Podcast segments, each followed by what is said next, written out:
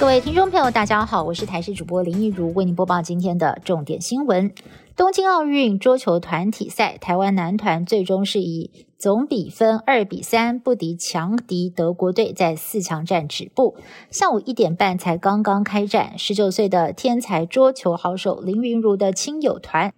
早就已经准备好道具，要来力挺桌球男团三剑客。而选手陈建安在新竹的爸爸也是全程守在荧幕前，替因为拼奥运已经好久没有见到面的儿子加油打气。虽然最终无缘晋级，但是呢，亲友也很看好他们三年之后再战巴黎奥运。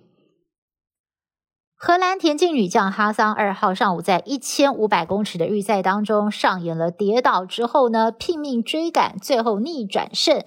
以第一名晋级的大金旗，当天晚上再接再厉，夺下了五千公尺项目的金牌。另外，男子三千公尺障碍赛，摩洛哥选手埃尔巴卡利也打破了肯亚选手九连霸的记录，以八分零八秒九零摘金，而这也是摩洛哥在冬奥的首面奖牌。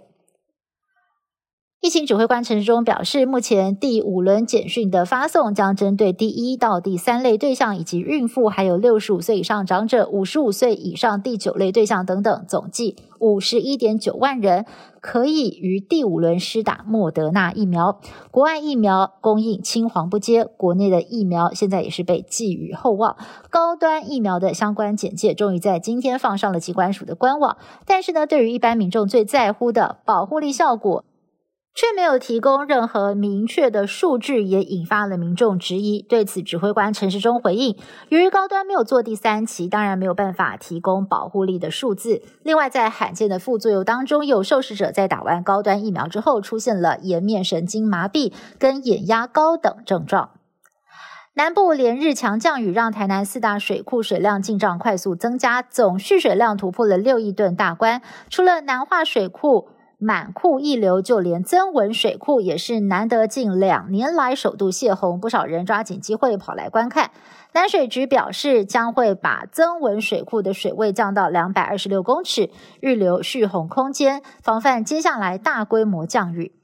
日本疫情刹不住，东京跟冲绳昨天起延长工位紧急状态到三十一号，并且追加大阪、千叶、埼玉跟神奈川县，但是外出人潮依旧不减，也让日本染疫人数屡创新高。东京居家疗养人数更是在一个月之内暴增了十一倍，突破了一万大关，医疗体系岌岌可危。而东京还传出了一名五十多岁的男性，因为感染到了新冠肺炎，呼吸困难，紧急的向一一九求救，但是呢，被将近一百家的医院拒于门外。新冠病毒不断的变异，英国有科学家警告，就目前的变异速度来看，几乎可以肯定，未来必然出现超级变异株。而全球所有新冠疫苗对这种超级变异株完全没辙。专家建议，疫苗研究团队应该要研究强化人体鼻腔跟喉头黏膜免疫功能的新疫苗，来拯救人类的生命。